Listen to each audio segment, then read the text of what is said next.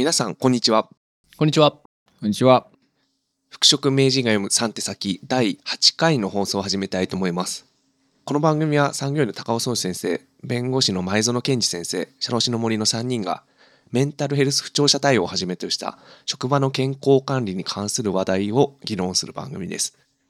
この番組は Apple Podcast、Google Podcast、Spotify、Web ブラウザなどから無料で聞くことができますが、えキャンプファイヤーにて有料のオンラインサロンも運営しています。こちらでは、え会員限定の動画コンテンツも配信していますので、番組を応援いただける方はぜひご参加いただければ幸いです。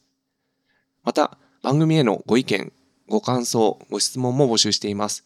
各エピソードの備考欄にあるフォーム、もしくは Twitter アカウントへのダイレクトメッセージにてお寄せくださ。い最近、なんかちょっと行くところ行くところで、こそっと、ポッドキャスト聞いてますっていうのを聞くようになりました。なるほど。ちょっと嬉しいですね。素晴らしい。加えて今回もね、あの、ちょっと事前にどこまでご案内したかわかんないですけども、ご質問が来ていますので、あはい。の今日はこれに回答ということで、ご質問を本当、あの、募集しておりますので、ぜひ、そうですねどんどんはい。これに答えろってやついただきたいですね、お題を。まあ、簡単なものでも結構です。匿名で大丈夫です。じゃあ今日も、ちょっと最近やってるように、高尾先生が一時いらっしゃらなくなって、はい。僕とゾノ先生でまずはちょっと仕切ってやるという感じで、や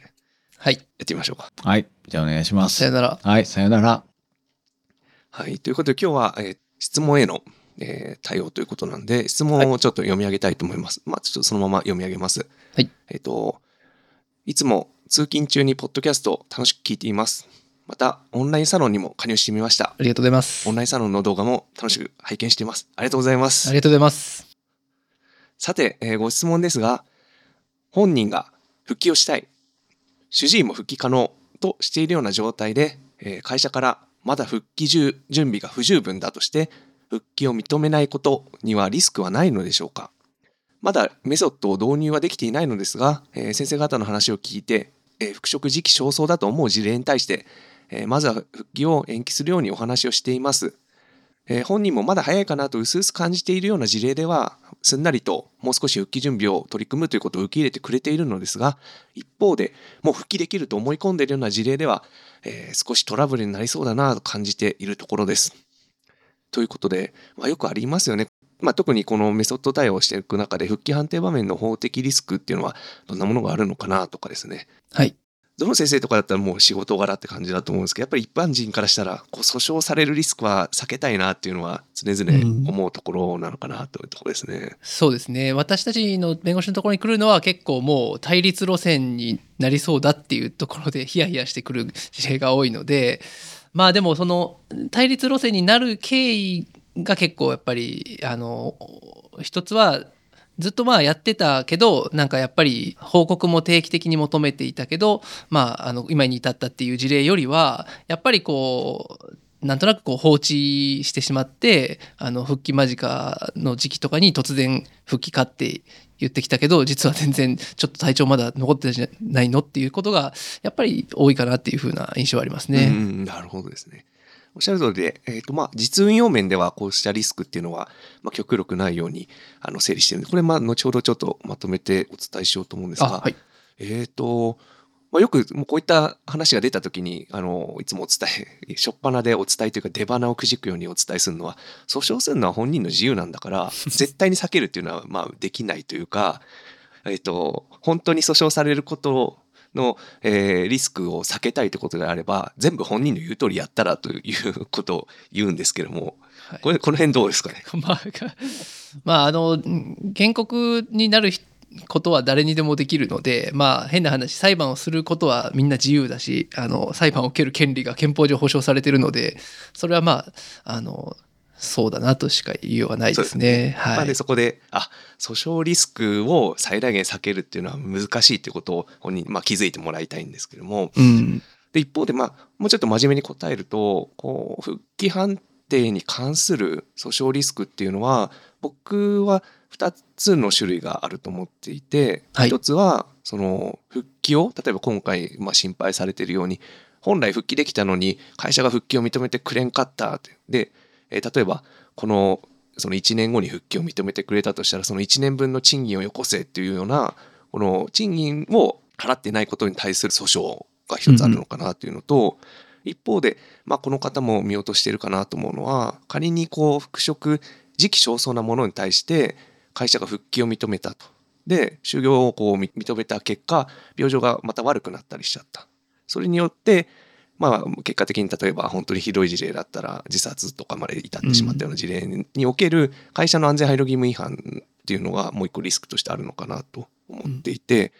まあ、なんとなくこのこの2つって結局時期尚早の復職を認めるか認めないかっていうところで、えーと、両方のリスクを最大限こう手当てするのは難しいのかなというふうには考えているところなんですけども、うん、他になんか論点とかってありそうですかね？そうですね。でも、まあ、論点って、法的な論点という意味では、森先生おっしゃったように、まあ、復帰不十分です、もう少し休んでくださいっていうのは、基本的に療養させるっていうことなので、まあ、あの、いつも言ってるように、安全配慮義務の、まあ、最たる履行としては、休んでもらうっていうことですから、まあ、安全配慮義務は確かにあるんですけど、その、療養を継続したことによって、安全配慮義務違反っていうのは追及するのは難しいと思われるんですよね。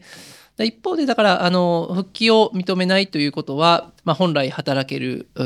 まあ、契約上の債務を履行できるのにもかかわらず、まあ、あ債権者である会社側で履行を拒絶したという形になるので、まあ、それによって、えー、賃金請求権は発生する可能性は出てくると。うんだから拒否したということに、まあ、どれだけあのちゃんとした理由があるのか合理性があるのかという整理で、うん、まあ、あの論点としては整理されるっていうことですね。うんやっぱそうですよね。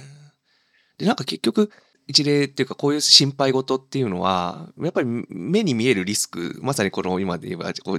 本人が復帰したいっていうのに止めていてその間発生している賃金請求権の訴訟リスクっていうのばっかりこう捉えがちで、うん、まあ、やっぱり目に見えづらいこう安全配慮義務不履行に伴うこうリスクっていうのはどうしてもあの見落としがちというか、うんうん、だから結局片方だけ見て片方は全く見えてない状態で何て言いますかねそのリスクをこう手当てするっていうのはなんか相当間違った考えじゃないのかなっていうのはいつも思ってるところなんですよね。うん一方でまあどっちかだけっていうのもまたどっちかにこう偏ったリスクマネジメントするっていうのもちょっと難しいかなというところで、うん、完全に安全配慮義務を無視してこうえーと、賃金請求権発生させないようにもういつでもすぐ復職させるっていうのも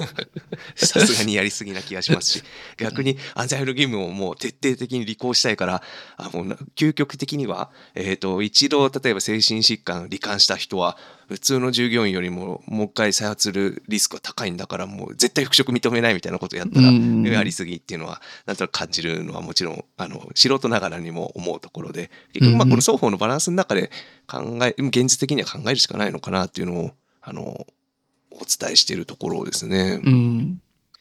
そうですね。まあ主治医が復職かとしているっていう時点でやっぱりま診断書も出てきてるでしょうから、まあ、それをもってじゃあ復職できないという根拠はあるんですか？だから法的リスクみたいな話で言うとじゃあその立証責任みたいな問題になるだとすると、まあ、習字の診断書を持ってきた労働者側として、まあ、治癒したんだと。あるいはまあ最低でもあの相当期間やっていれば軽減する可能性が高いんだっていうようなレベルであっても認める裁判例もあるので、まあ、そういった形で債務を履行を提供してるんだと。で証拠もありますと。いう状況になってるので、まあ、それに対してこういや時期尚早なんだっていうことの立証っていう意味では、まあ、立証資料がそもそも準備できないですよね。で立証資料をよくあるのが、まあ、産業意見で立証資料として準備しようみたいな話があるんですけど、うん、まあ、そうするとまあよく言う産業医対主治医の泥沼の争いになるので、うん。うん、まあ、そこはもう全然お勧めしないですね。なんかその一般的に僕らも考えている中ではその給食自由が消滅していることの、まあ、立証は本人が、まあまあ、まずやんないといけないんじゃないかっていうのは考えているところだと思うんですけどもその立証はその主治医の意見書復帰可能っていう意見書だけで十分だっていうふうに理解されるんでしょうか？まあ、あの立証責任で、まあ、証拠を裁判の中で証拠が全部こうとりあえず書き集めてきた時に、うんうん、もう主治医診断書しかない状況であればそれはもう何て言うんですかね要は会社側としては立証資料なく主張してるだけなのであのその主張の説得力だけでやるっていうのは非常にこう困難ですよね。まあ、間接事実的に、まあ、状況証拠的にですよ。例えばあの会社とご本人との面談の中でこういう話が出てきたとかこういうことが出てきた。だから、まあ、復職は時期尚早と判断したっていう、まあ、そういう多分組み立てになると思うんですけど、うん結局それ医療の話は全く踏み込めてないので、うん。主治医のその専門医としての意見っていうところが、まあ、やっぱ尊重されるっていうふうに考えるべきでしょうね。うん。じゃあそのなんていうんですかねあの本人が主張するような主治医の意見書で主張しているような土俵に乗ってしまうと結局そういうさっきおっしゃられたような泥沼の戦いになってくる可能性があるってことですかね。そうですね。うんでまあ主治医じゃあ主治医にまあ紹介をしましょうとかあのいうふうにまあ Q&A で質問をした時にはやっぱりいろんな配慮条件とか復帰条件が載ってきたりすることもあるでしょうし、うんまああのあんまりなんていうかね前向きな話にはならないんじゃないかなとは思いますね。なるほどなるほどでまあと基本的な方針としてやっぱりまあこういった疑問が生じるのはもっともだなと思っているところで私たちが対行っている対応の中ではどっちかっていうと、えー審議請求権が発生するリスクよりも安全配慮義務のリスクをこうしっかりあの手当てしようっていう考え方をとっているんだと思うんですよね。やっぱり安全配慮義務の方がうんリスクとしては怖いだろうっていうのがやっぱりその考えにあるんだと思うんですが、まあだからこそこのこのような疑問が生じるっていうのはまあある意味当然かなと思う一方でまあとはいえさっき先生が言っていただいたように、えー復帰時期尚早だということをまあ会社が、えーある程度、えーなんていうんですか自信を持っているというか、まあ、しっかり客観的な証拠を示せるっていう意味でも、えー、とメソッドの中でこう手順と様式を使った運用をしているところだと思うんですよね。うん多分週1回の報告とかもそうですし、えーとまあ、手順の中でって言ったらこう療養の段階の中でですね、療養専念期復帰準備期復帰検討期復帰支援期とこう移っていく中で、えーと復帰準備期で復帰準備が完了しているかをまず会社が判断してその後復帰検討期で、えー主治医の先生にも意見を伺うという、まあ、この順番をこう意識しているっていうのは、まあ、まさに、まあ、そもそも主治医が復帰可能っていう意見が先に出ることをこうよく知っていったらなんかちょっと言い方は難しいおかしい気がしますけどもそもそも発生させない、まあ、流れにしてるっていうのはあの意識してるところですかね。うん。まあ点じゃなくて線でやるっていう感じですよね。うん点じゃなくて前前から言ってるやつ。はそうですね。まあ、あの、いや、結局だから、えー復帰を認めたって、だからその、要は手放しで何も準備しない状況で、いや、だからさっき、さっき言った産業医主治医の構図も無理だ。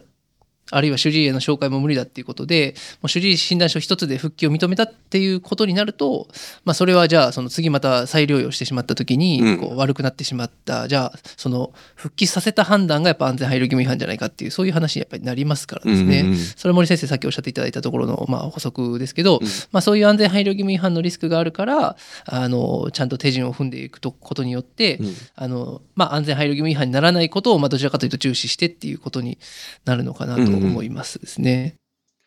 そうですね。で、今の点で言えば、例えば、一手順と様式の中でも、まあ、本当によくあの助言するのが、書類、なんていうんですかね、不備がある書類を残したままこう復帰を認めようとする人っているんですよね。復帰準備完了確認シート、なんか2項目だけまだ最上に丸がついてないっていう状態で、でももう面接したら良さそうだったんで、そのまま復帰させていいですかみたいな人、こう、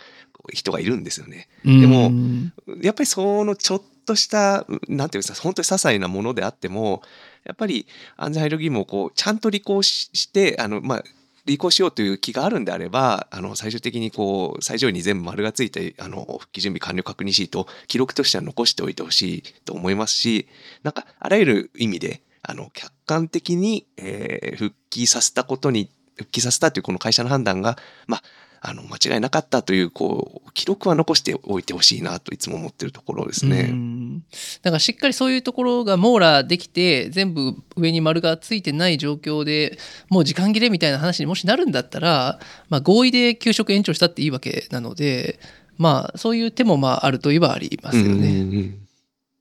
なるほど。ありがとうございます。高野先生がそろそろ持ってこられますか？はい。じゃあ、戻ります。はい。えっと、なんか、やっぱり、一番なんていうの、意見がこう、ぴったり合わないところからやったらいいのかなと思うんで、最後に、えっと、ギリギリ間に合わない時は、えー合意して給食延長したらっていう部分は、やっぱり僕は今までずっとやってきた感覚から言うと、まあ、あの、本当に時間切れで相手に連絡もせずみたいなのは、うん。えっと、なんか要するに会社側が寄り切るような形っていうのはどうかと思うけれども、話し合いをしてるのに時間が足りないっていうことだったら、もうそれは時間切れで、えっ、と、もう記録間満了で、えー一旦雇用は終了して、むしろ、あの、再度雇用する、限りなく同じ条件で雇用するっていうことについて話し合う方がマシだと思うね。で、そもそも多分そういう話ができない信頼関係の破綻した状態なので、一旦雇用を終了しておく方が、結果的には、えっと、後で考えればそれしかなかったなっていうことになるはずで、な、何を言ってるかっていうと、給食間延長そのものが元々の契約にない、こう、なんか内容なので、まあその、んちょっとあれだな。うん。なんか前考えた議論のこう、勘どころが今思い出してくないので、また思い出したらどっかで話すけど、じゃあこれはちょっと反対っていうだけで、なんか変な終わり方になりますけれども。えっと、一応これですね、あのー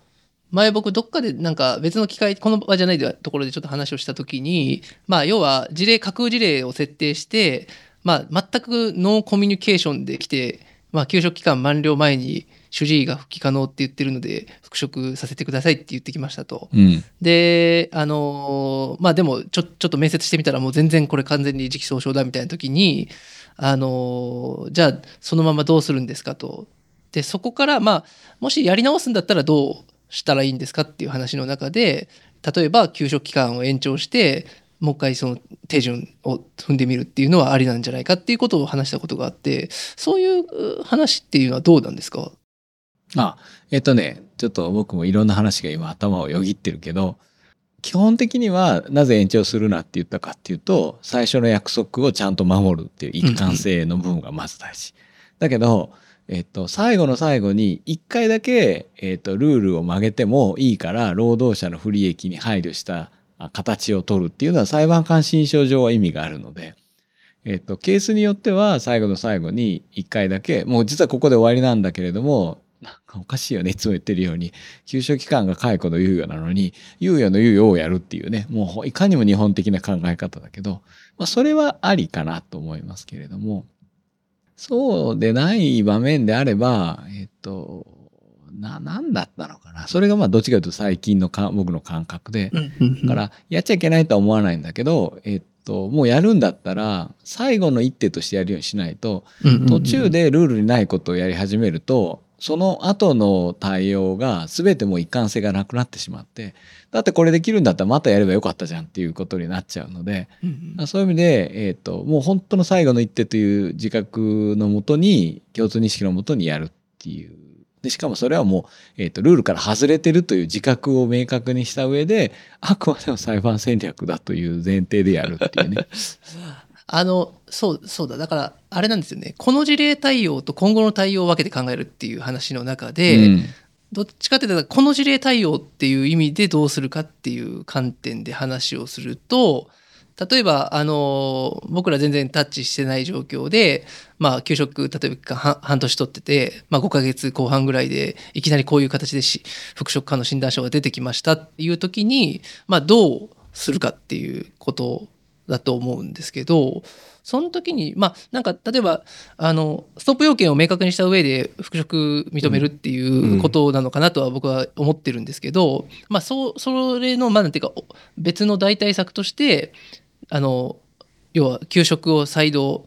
まあ、命じる形にするのか、あるいは、あの、給食延長にした上で、えー合意給食での期間であの高尾メソッド的にやっていくのかっていうその合意給食で例えば6ヶ月してあの高尾メソッド導入みたいなんていうのはこれはあんまりそうね。可能な限りメソッドにできるだけ沿わせるのであれば、基本的には、えっと、短い期間でもいいから、その条件付きの条件だけなくさせるように本人に投げかけて、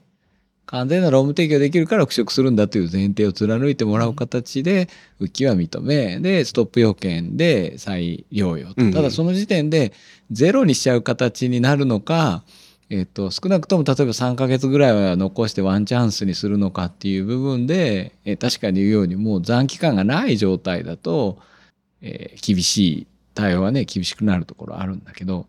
ただ、会社も会社なんで、そもそもその、満了間際までほったらかしにしてて急に言われるっていうのはそれ当然そうなるっていうことなのでそれはそうです。その意味ではまあ確かにこの事例っていう意味ではあの何でもいいんじゃないですか相手の言いなりになればいいんじゃないですかっていうことにはなるんですよね。っていうのがやっぱりちゃんとできないからそんなそこまでちゃんとできない会社が急にそこからちゃんとできるようにはならないので真理ですね、それは。そうなのよ。えっ、とじゃあ途中で言いたかったことを言ってもいい？はい。えっとね最近あの今度研修会やらなきゃいけなくなったのであの新しい化学物質管理の潮流についてっていうかまあ勉強してるんだけど化学物質管理ではリスクアセスメントのリスクってねえっと、そのことが起きる確率とそれから起きた時のダメージの掛け算でってなってる、大体そうですね、リスクは。うん、まあ一般論としてはまあそれはそうだしそれをねこの場面に当てはめると結局賃金未払いのね不法行為として、えー訴訟された時のそのリスクとまあ額。それから、えー、と安全配慮義務不履行で、えー訴えられた時のその確率と損害額っていうふうに考えると、うん、これ不思議なもんでえっ、と不法行為と安全配慮義務両方セットで訴える形になってるのが今みたいに僕らが言うように両側のリスクとして、えっと、事象として位置づけられてるんじゃなくてなんか安全配慮義務と同じ側に位置づけられてるのはちょっと不思議な気はするけれども裁判の争点としてはね。ただ物事としては基本的にそうなってるはずやからまあえっとこれだからそうか両方が起きるという事象として考えるか片っぽが起きたら相手方は起きないっていうふうに考えるかで話変わってきてまあだから感覚的にはやっぱり二律背反というのはどういうことを言ってるかって言ったら安全配慮義務のリスクを避けようとすると不法行為のリスクが高まるし不法行為のリスクを避けようとすると安全配慮義務のリスクが高まる。で一般的にはみんなそっちになっちゃってるのよね。うんただ、えっと、損害額はもう簡単で安全配慮義務不履行の場合の損害額の方がまあ桁2つも大きくないのか。でも桁1つは確実に大きいよね多分。うん。だからその事象が起きる確率が10倍ぐらい違わなければ、えっと、合理的にものを考えるんなら安全配慮義務を平地のリスクの方を平地すべきなのよね。うんところが実はこの問題はその前に裁判になるかならないかというリスクがあってそこがまあさっき話してたように本人の言いなりになることによって裁判回避できるというなんかやや日本的な緩い甘い考え方があってで何が言いたいかというといや裁判は回避した方がいいに決まっているので不毛だから。ということは安全配慮義務の履行をに軸足を置きつつ、えっと、単純に本人の言いなりにもならないけれども、えっと、訴訟に至らないような対応をすればいい。うんうんうんうん。それが何かっていうと実はご至極単純で、えー小島先生がいつも言うような王道の対応なんだと思うよね。本人にちゃんと向き合って対応してあげるっていう。うん。確かに。大概の対応っていうのが訴訟回避のためにはぐらかすってやり方をしてるわけだから、うん。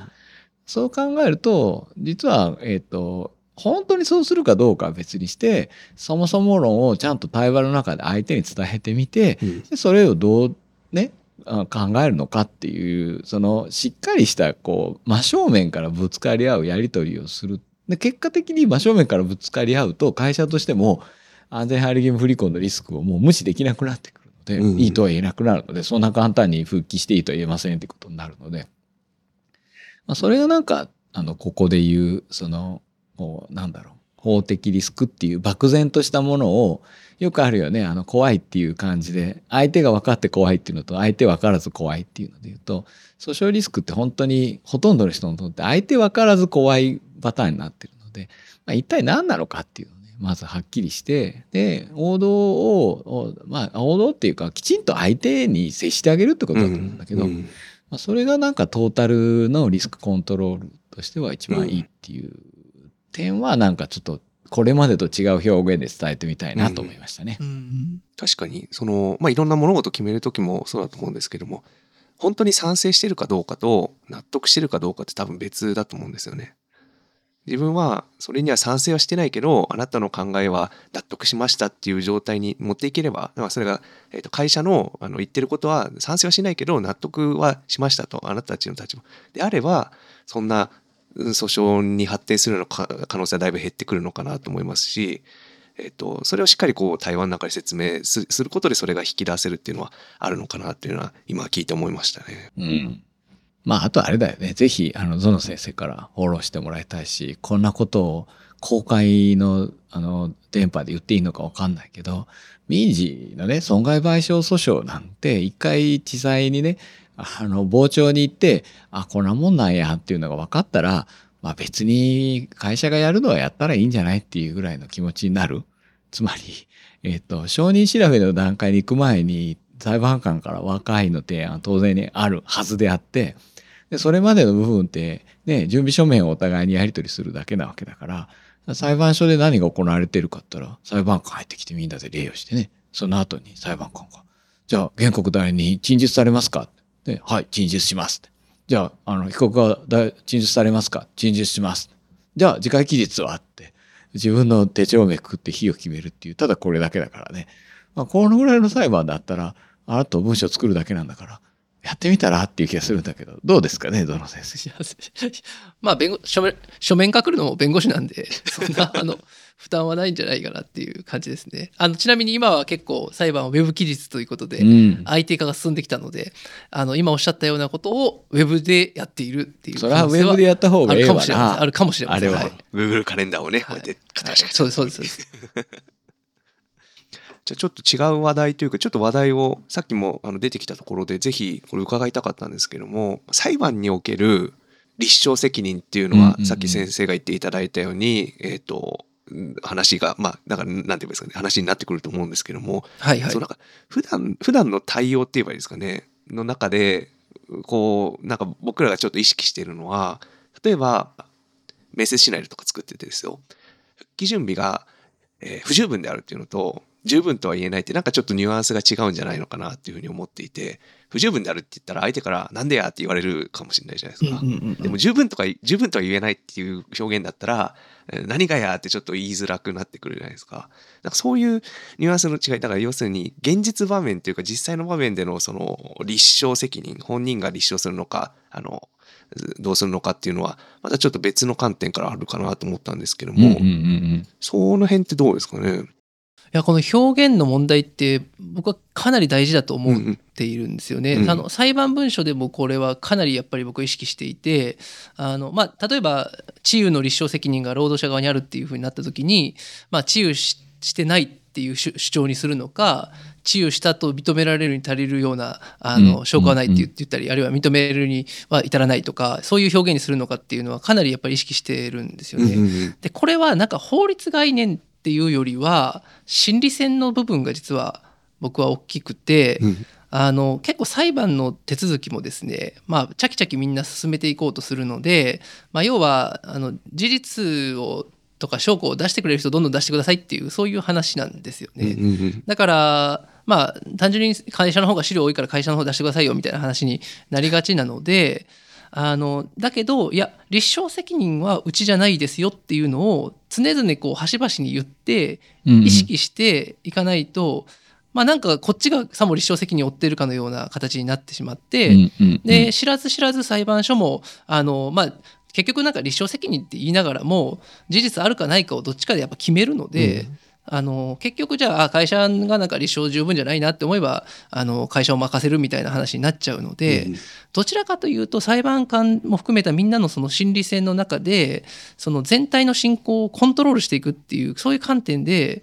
あの表現を常々使ってますね。うんだからこの全体のなんていうんですかねあの体系的なところを意識してもらうっていう意味では僕はこの面接シナリオとかで表現っていうのもあのかなり大事だなっていうのは思ってますね。うんはい、だからそうですねあの言い方であの会社がやるべき問題だっていうことなのかあこれはやっぱり私の方であのちゃんとやらないといけない話なんだっていうふうに思ってもらうのかっていうのは結構一つ一つの表現によっても変わってくるとは思うので準備は大事だと思いますね。ありがとうございます。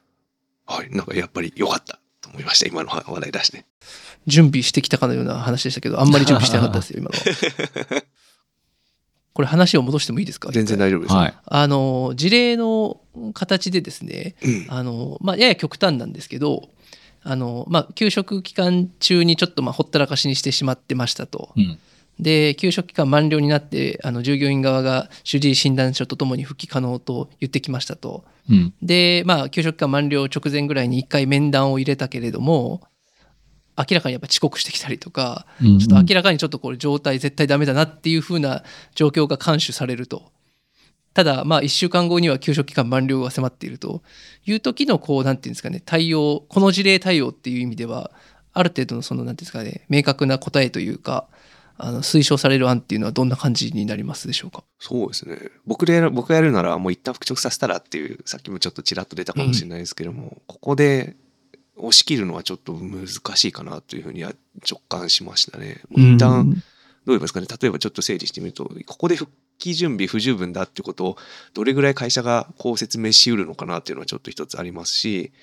えっとまあ、ここで なんかごたごたするぐらいだったら一旦復職させた上で、えー白黒つけた方が、まあ、本人も本人の目にも明らかなんじゃないのかなっていうところですね。うんなのでまあ、具体的にはっきり言うならば、えーと復帰は認めるものの、まあ、通常勤務をしてもらうっていうことは本人にも最低限約束してもらうと。まあさすがにそれをできないっていう状態では復帰は認められないって話をして、うんなおかつストップ要件ですね。裁量要件をしっかり定めた上で復帰を認めると。うん。で、まあ、通常勤務させた上でやっぱり遅刻とかするんだったら、えーストップ要件適用して、えーもう一回休ませる。ただまあさっきの話で言えばこれが最後の休みにななるのかもう一回やり直すのかっていうところが多分最後のこ課題になると思います。ああこれあれだよ多分そういう会社って通産規定も整備がおざなりで、えっと同一とか割ととても使えなさそうになってるので結局全部一からやり直すっていう形になるので、復帰だけさせちゃえば裁量になっても実は不利益発生しないんで、まあ、それはしょうがないねと。でねさっき言われるその確かに本人の復帰可能であることの主張立証も非常に不十分極まりないんだけど一方で会社もほったらかしてるとその復帰が時期尚早であることの主張立証責任はないけれども、まあ、さっきその先生言ってくれたようにそのみんなの主張立証が不十分になってしまった時は、えっと労働者側の主張立証が不十分だから復帰可能とは言えないというふうに裁判官は判断してくれなくてやっぱりじゃあ時期尚早であることの主張立証が一定程度あることがバランスとしては求められるので。ということはないっていうことはその説明しようがない立証しようがないっていうことは、まあ、情報するしかないっていうことなのよね。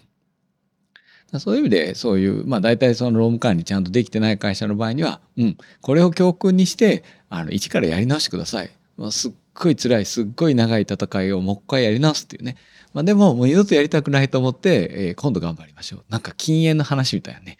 禁煙ってね一回できた人ってねあの禁煙に至るまでの辛い思いをもう二度としたくないからすいませんっていう人いるんでね。それぐらいの思いを多分してもらわないと、あの、我々助言のしようがないというかね。あの、朝喉元過ぎればもうすぐ忘れちゃうような企業は、あの、助言すると、どうぞどうぞなんか、あの、悪の片棒を担がされるようになりますから。まあでもねそんなあの全く給食期間中ノータッチだったってことはまだ一回も苦労してないから一回ぐらい苦労したらいいってそうそうそうことですよね。まだ本人もそんなにぐれてないから大丈夫。普通に復職させて一からやり直すだけだから大丈夫。そんな感じですかね。あ、わかりました。あの、事例回答として。後半ちょっとよく聞こえなかったんですけど、あの、あのよくわかりました。まあ、あの、ストップ要件、つまりこういう場合に、いこういう状況になったら、こういう事例性が現れたら再療養しますということを、うまあ、合意した上で復職してもらうということかなと思いますね。まあうんうん、そのやっぱ復職させるということ自体の安全配慮義務違反って多分みんな気にすると思うんですけど、まあ、そこはやっぱりそのす今言ったストップ要件を手当てすることを合意してやることであのだいぶ守れると思うので、まあ、とにかくそういう事例性が現れたらすぐ休んでもらうからねということであれば、だいぶリスクはヘッジできるなっていうのは思います、ねそうですよ。あの、本当に最近は時期尚早の復職やらないんで、そういうアレンジもしませんけど、えっと、我々が通常使ってる、えっと、任意の1ヶ月間において、えー遅刻、早退、事前申告のない休暇申請、まあ、欠勤等の勤怠の乱れが3回以上あった場合には裁量を検討するってしてるのを、これはどう見ても時期尚早な時には2にして1にするんです。もう確実な安全配慮義務の履行なので、これは。うん要するにやっぱり復帰させないっていうことがいくらその就労請求権はないといったところでやっぱりその社会的強者である会社と弱者である労働者でしかも判断は全部会社側が握ってる状況であればやっぱり裁判官に言わせてもやってみないとわからなかったんじゃないのっていう理屈が立ちやすいので、まあ、実際にやらせるでも、えー、とモニターしながら可能な限りリスクはヘッジして安全まあ安全配慮義務っていうわけじゃないけど要するにまあ休ませるっていうね再度休ませる判断が間違ってた時に元に戻すっていうその、えーセッティングをした上でやらせるっていうことっていうのはあのそうよくやってたよ昔は。だから 最近やんなくなったのはちゃんと事前に話ができてることが増えたからなんで。あだそういう意味で言うと今日どどの先生が挙げてた事例なんかはストップ要件設定するけどそのストップ要件をしれっとよそういう会社できてないんだけどどうも通常はその3回ぐらいで設定するらしいけど、まあ、あなたの場合には2回でちょっと注意深く観察することにしますみたいな形でやらせるってことよね。そういう下手なあのなんか失敗のリカバリーみたいな事案が最近助言する中ではやっぱり圧倒的に減ってきてて、うんめったにやってないよね、この手。確かに。多分僕自身はめちゃくちゃ使っ対応してた手なんだけど、森くんとやるようになってから、その3を2に、3を1にって、1回か2回やったことあるかもしれないけど、うんほとんどやってないよね。そうですね。うん。まあそりゃそうよね。ずっと、あの、療養開始してから、あの、関わってるもんね。うん。最近は本当そんな感じですね。そほっとったらね、本人もすごい言うとこの被害者意識が高まるからね。あなんか普通に今日ままあなんだろう結局明らかにその掘ってる背景に、えっと、相手したくない相手するのは面倒くさいっていう気持ちがあるのはもう明白なので、まあ、そこはやっぱりビジネスライクでいいからちゃんと接しとけばそういう悪感情が芽生えなくて済むっていうのはあるよね。他に何かテーマありますか？議論しときたい。そうね。まあその訴訟は本人の自由っていうとこでこれはダメだって分かってるんだけどゾノ先生にもぜひあの一言意見をもらいたいのは僕なんかから言わせると療養に専念してるはずのやつがね訴訟するってどういうことなんてね。それは訴訟したらあかんって裁判所にも言ってほしいんだけど、まあ、絶対そう言ってくれるのは分かってるんだけど。だって何言ってるかって言ったら最悪の話でその復帰がね相当だっていう時に裁判官までもが訴訟に来てて割と普通だったからっていう理屈を入れたりするのもそれちょっと勘弁してくれるっていうね。それ某裁判例の話になんかは あるやつじゃないですか。いやいやあれそこだけじゃない。結構裁判官言うのよそういうこと。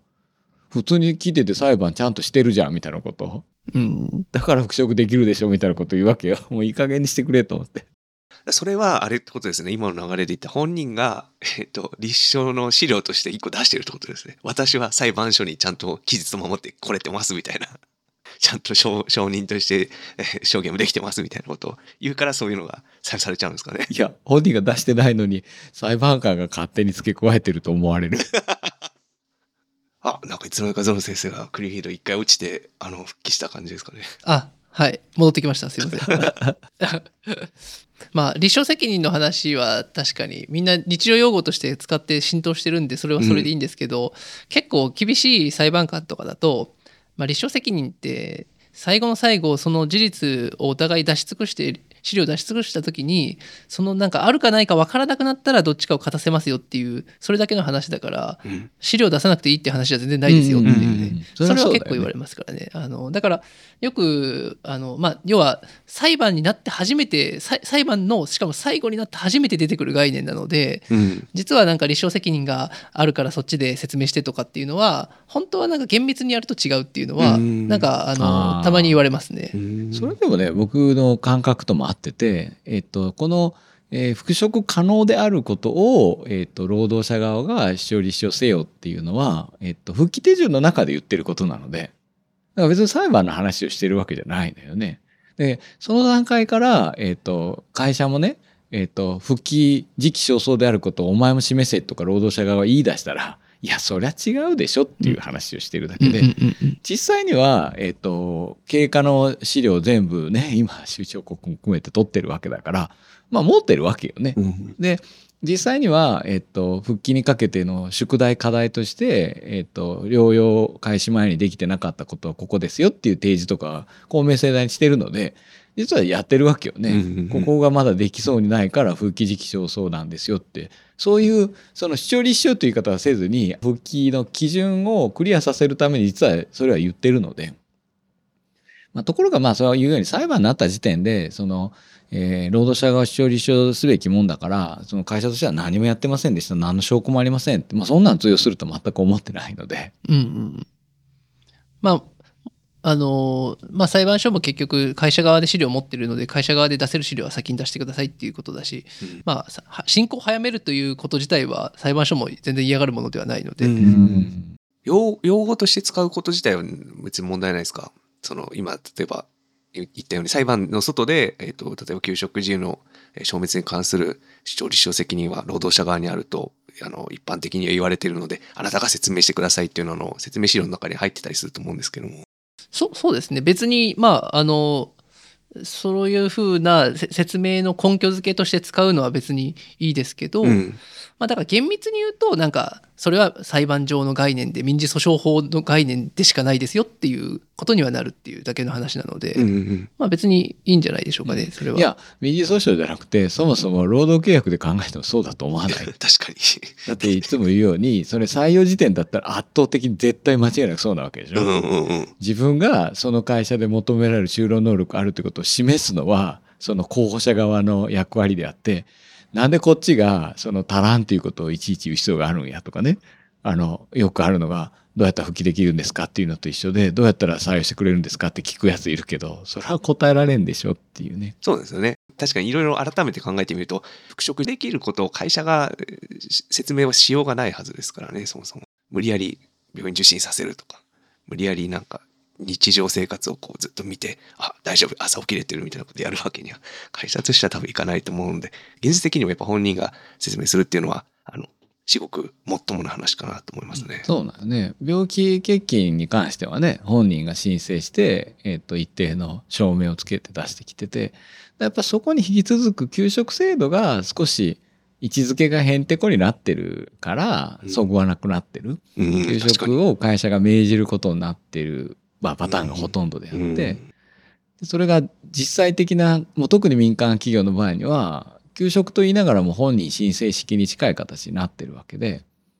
そこあるんだよねちょっともうあと最後のもう煮詰めがちょっとやと思ってるけど、うん。えっと就業規則上のその欠勤の正当な事由っていうものの中に、えっと病気を一律入れてしまわないっていうね、うんうん。そこと関わってきてるような気がするよね。そちら、それはぜひ、もう少し煮詰めて、オンラインサロンの方で、ねっちり議論してみましょう。そうね。もう、あの、完全に趣味の世界の議論っていう感じでね。ただ、これで新しい、あの、第2局のモデル就業規則の提示ができるよね。かなりスッキリすると思うんだけどな。うんじゃあ、そろそろいいお時間なんで終わろうと思いますが、よろしいでしょうか？はい。はい。はい、ありがとうございます。